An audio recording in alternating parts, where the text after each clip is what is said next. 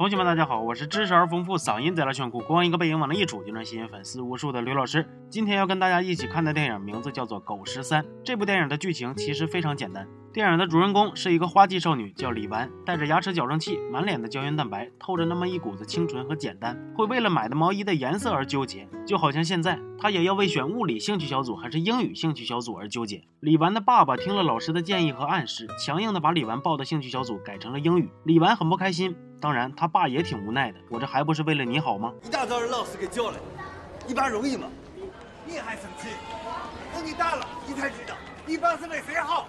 李纨的父母离异了，爸爸组建了新的家庭，并生下了一个大胖小子。这个胖小子从下生就成了整个家庭的掌上明珠。李纨那个时候，那都是你们胡起名字的，咱这回是个男娃，哎，那这个名字就就不能太随便了啊。李纨跟爷爷奶奶住在一起。有一天回到家，发现家里来乞儿了，是一只小狗。哎，挺高兴，就问这个小狗是哪儿来的。奶奶说是他爸让人送来的。一听是他爸，李纨脸子一下就撂下来了，违心的说：“我不喜欢狗，让我爸拿走吧。”奶奶听完正好接过话头说：“就是人住的地方哪能养畜生呢？”听着小狗哼哼唧唧的叫声，李纨这个小女孩的内心还是被打动的。晚上爷爷奶奶都睡着了，李纨自己煮面吃。小狗就一直在卧室的门外扒门，李纨就把那个简易的小狗窝搬到了自己的房间。小狗一直叫，他就把狗窝又搬到了自己的床边。小狗还是叫，李纨干脆就把小狗抱到了自己的枕头边一起睡觉。李纨早起去上学，奶奶端给李纨一碗牛奶，让他喝了再走。李纨喝了一口，噗，吐了。李纨是一口也喝不了牛奶，看见小狗在舔被吐在地上的牛奶，李纨把一碗奶都放在了小狗面前给他喝。李纨告诉奶奶，他已经给小狗取了个名字，叫爱因斯坦。李纨有一个堂姐叫李唐，这一天呢，被李纨的爸爸一个电话叫去李纨的爷爷奶奶家给李纨辅导英语。这个小姐姐还是挺有道的，把李纨领出来，实际上是和男朋友高放约会去了。李唐和高放带李纨去滑旱冰，从这项娱乐活动上呢，就能看出来这个电影的故事背景离现在还是有点年头的。在旱冰场，李纨看到了小姐姐撒狗粮的一幕。回到家，李纨在床的这头写作业，李唐在床的另一头和男票激情视频。李纨每天都给爱因斯坦喂好吃的，彼此陪伴之下，爱因斯坦也一天天长大了。李纨也有了一些青春期的烦恼。这一天，李纨的爷爷领着爱因斯坦去了菜市场，要给孙女买点螃蟹吃，说李纨最爱吃螃蟹了。可是爱因斯坦没拴绳，一个不注意，爱因斯坦跑丢了。晚上，李纨回到家，爷爷奶奶、爸爸、继母都在。这是电影里第一次出现锯这么齐的画面，事出反常啊！继母说：“听说你喜欢滑旱冰，送你一双轮滑鞋吧。”李纨收到礼物还挺开心，在家里这顿滑呀。其他几位家长是面色凝重，挤眉弄眼啊。不一会儿，李纨就发现不对了，哎，爱因斯坦哪儿去了？这时候他爸开始整事儿了，有事儿不说事儿，扣个帽子先。李纨，这儿大了啊。要懂事了。李纨不吃那套啊，正是着急的时候呢，扯这些干啥呀？李纨就想知道爱因斯坦哪儿去了。他爸接着整，说之前呢想把狗送走，你爷还拦着呢，天天帮你遛狗，买菜也带上。今天狗不听话跑了，大伙儿可以学着点，这基本就是职场甩锅的话术模板了。一，先肯定你的位置和价值，先把道德的帽子给你戴住了。比如说李纨长大了，懂事了。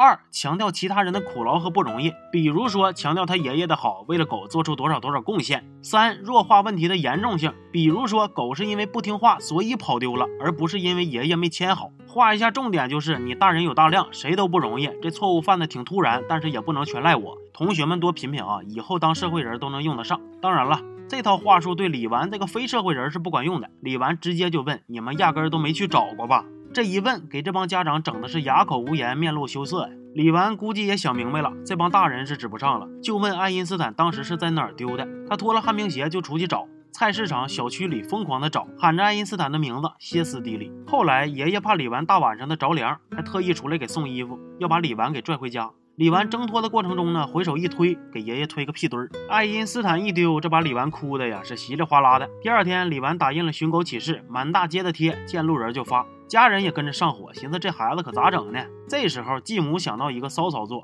啥操作呢？在学校，李唐火急火燎的把李纨喊回家，说是爱因斯坦找着了。李纨跑回家一看，是找回了一条狗，可是不对呀，这不是爱因斯坦呢。三言两语就吵吵起来了，这一下把爷爷给吵吵起来了。够都醒着了吗？你还要咋听着没有？你还想咋地？第二天，李纨放学回家也没啥好脸子，又摔门又摔碗的，给他爷爷也气坏了。李纨就跑出去跟高放喝酒倾诉去了。高放还劝他说：“以后啊，这种事儿还多着呢。”李纨喝到挺晚才回家，他爸正满脸怒气的在门口等着他呢。原来他奶奶出去找他，到现在还没回来呢。他爸一个挥手，把他手里的酒瓶子给打碎了。李纨手扎的全是血。他爸揪着他上车去街上找他奶。可算是找着了。回到家，他爸给他叮当一顿削啊！李纨的哭嚎，爸爸的愤怒，奶奶的心疼，和远处一脸冷漠坐着的爷爷形成鲜明的对比。李纨去冲了个澡，在浴室里哭到不能自已。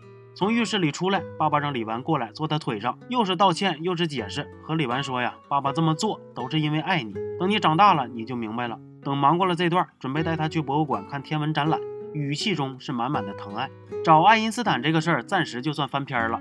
后来，李纨的英语考试考了全年级的最高分，给他爸都高兴坏了。在一道上开车都是哼着小曲儿。开车去哪儿呢？原来是要带李纨去看天文展。结果到地方才发现记错了，天文展是下个礼拜。然后又带着李纨去了一个地方——滑冰场。在这儿呢，爸爸伸手指向冰场上的一个胖小子，毫无底气、含糊其辞地告诉李纨：“那是你弟弟。”原来接下来等着他的是这个新弟弟的生日宴。饭店的包间里，亲朋好友悉数到齐。李纨站在人群的外围，跟着拍手鼓掌。他似乎感受到了这一刻，他不再是唯一的掌上明珠了，可能以后也不会再是了吧。李纨和他的弟弟相处的还算融洽。这一天到了，李纨和爸爸相约去天文展的日子。爸爸问李纨天文展到几点，李纨回答说十点。爸爸说时间还早，先去和张伯伯吃个饭，吃完就去。爸爸还信誓旦旦地答应李纨，肯定会带他去。但是今晚这个饭局很重要，得支持一下爸爸的工作嘛。饭局上，大人们觥筹交错，听着饭局的主角张伯伯指点江山。李纨坐在座位上，无聊地摆弄着碗筷，心思自然是不在这儿了，提醒着爸爸九点了。爸爸敷衍着再等一下。这一幕被张伯伯看到了，有事？啊，没事。跟你张哥喝酒是我人生中最大的事。说着，爸爸拿起桌上的牛奶给李纨倒上，让他敬一下长辈。李纨说：“我不喝牛奶。”爸爸还满脸疑惑：“哎，你啥时候不喝了？”全桌的人都在盯着李纨，等着他的敬酒。李纨把手伸向爸爸面前的酒杯，一饮而尽。张伯伯继续吹着牛逼，夸夸其谈，一桌子人跟着捧臭脚。时候不早了，李纨实在是坐不住了，继续催促。张伯伯看见了，又问一遍：“有事儿吗？”李纨的爸爸哈哈应和着：“没事儿没事儿人的事儿还没弄明白呢，还要看天文展。”这一句调侃引得大人们哄堂大笑，饭桌的氛围倒是起来了。李纨的心里肯定不是滋味了。李纨不等他爸了，自己跑到展览馆了。可惜已经闭馆了。李纨的弟弟昭昭现在在家里就是一个小皇帝，拿着晾衣杆朝奶奶打，即便是打破了奶奶的额头，爸爸也哄着说没事没事。昭昭还拿着晾衣杆去挑衅家里那只替代爱因斯坦的小狗，结果把小狗吓得一个劲儿的叫，不作死就不会死。果然昭昭被咬了，给他妈气的呀，一定要把这小狗送到狗肉馆去。爸爸被逼得没招了，抱着狗就出门了。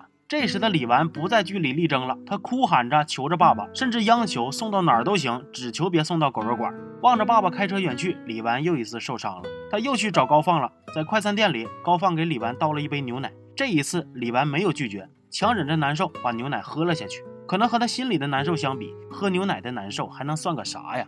后来他俩还去了 KTV，喝了酒。李纨的爸爸在礼堂的指引下来到 KTV 找李纨了，看见喝多的女儿身边还站着一个大小伙子。李纨的爸爸一把就揪住了高放，爸爸质问道：“谁让你喝酒的？你之前不是也让我喝酒吗？”再后来，李纨在全国物理竞赛中拿了个省级的一等奖，全家人都乐坏了。爸爸笑得直咧嘴，说：“今天你想干啥都听你的。”李纨说：“呀，我只想知道爱因斯坦被送去哪家狗肉馆了。”爸爸开着车，并没有带他去狗肉馆，而是来到了一个流浪狗之家。显然，这对于李纨来说算是一个不小的惊喜。可是，在那儿却并没有找到爱因斯坦。管理员说，爱因斯坦来了之后就没有再吃过东西了。尽管并不是一个期待的结局，李纨仍然对爸爸说了声谢谢。晚上，为了庆祝李纨取得好的成绩，又叫上了一群人吃饭。饭桌上，爸爸依旧很社会，说李纨呐出息了，还得多亏这些叔叔伯伯。说着，又让李纨敬酒。我估计李纨自己都没想明白，自己出不出息和这些陌生的面孔到底有啥关系啊？这时，服务员端上了一盘招牌菜——红烧狗肉。是一个叔叔特意给李纨点的。李纨听了之后，本来微笑着的表情一下就消失了，他怔住了。全家人都面面相觑，不敢说话，因为他们都清楚这时的狗肉在李纨的心里代表着啥。过了半晌，李纨礼貌地说了一句：“谢谢叔叔。”说罢，夹起狗肉塞进嘴里。我不太敢去揣测当时的李纨是啥心情，可能在大人们的眼里，这回孩子没作、没闹、没发脾气，应该算是成长了吧。回家的路上，李纨的妈妈打来电话向他祝贺。父女俩听完电话都哭得泣不成声。后来的一次，李纨和李唐在路上走，李纨说好像看见爱因斯坦了，李唐赶忙追过去去确认，可是李纨却始终都不敢喊出爱因斯坦这个名字。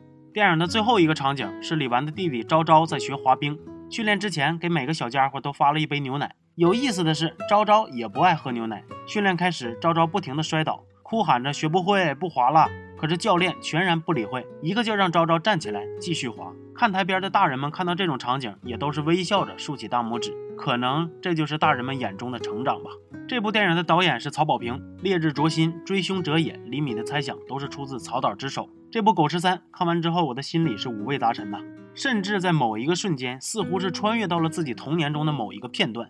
我们有时总是期待能有人帮忙画一下重点，帮忙打一下标签，因为就想知道哪个是好人，我去夸他；哪个是坏人，我去骂他；哪件事对我去学习，哪件事错我去抵制。而实际上，很多事情真的没有办法分得那么清楚。就像这部电影里一样，我们没法纯粹的站在李纨的立场上说他的家人不爱他。李纨的爷爷会去菜市场特意买李纨爱吃的螃蟹。李纨的爸爸怕李纨有想法，迟迟都不敢把昭昭出生的事儿告诉他。每次李纨取得好成绩，李纨的爸爸笑的是那么开心灿烂，那一定不是装出来的。但是李纨的爷爷弄丢了爱因斯坦，却不愿意第一时间承认错误。李纨的奶奶和爸爸甚至都不知道李纨从小就不爱喝牛奶。李纨的爸爸在饭局上为了奉承领导，肆意贬低李纨的兴趣和爱好。从这个角度上来讲，大人们的爱看起来又是那么的表面。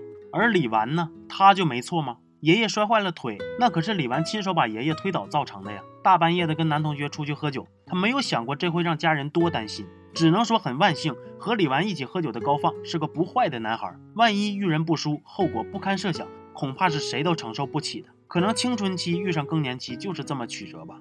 家家有本难念的经，谁的成长历程可能都没有办法一帆风顺。我想问一下屏幕前的同学们，有多少人在成长的过程中没有受到过家长行为或者言语上的伤害呢？那又有多少人的家长曾经为自己的行为或者言语道过歉呢？而我们又曾经说过哪些话，做过哪些事儿，让我们的家长背地里偷偷掉眼泪呢？他爱你，可能也会伤害你；他疼你，可能也会忽视你；他宠你，可能也会限制你。有些时候就是这样，矛盾着呢。一部优秀的作品，并不一定非要竖起一个靶子，观众看完之后齐刷刷的去攻击谁、批判谁。如果说一部作品能够给不同的受众、不同立场的人群带去思考，那么这同样是一部好的作品，值得看的作品。我认为《狗十三》就是这样一部能引起人们思考的作品，推荐大家都去看看。马上就到春节假期了，回家的话陪陪父母，唠唠嗑。那可能不太完美的过去，都是人生成长中的烙印。也许方式不对，但是只要能够确认心底里藏着的是爱就可以了。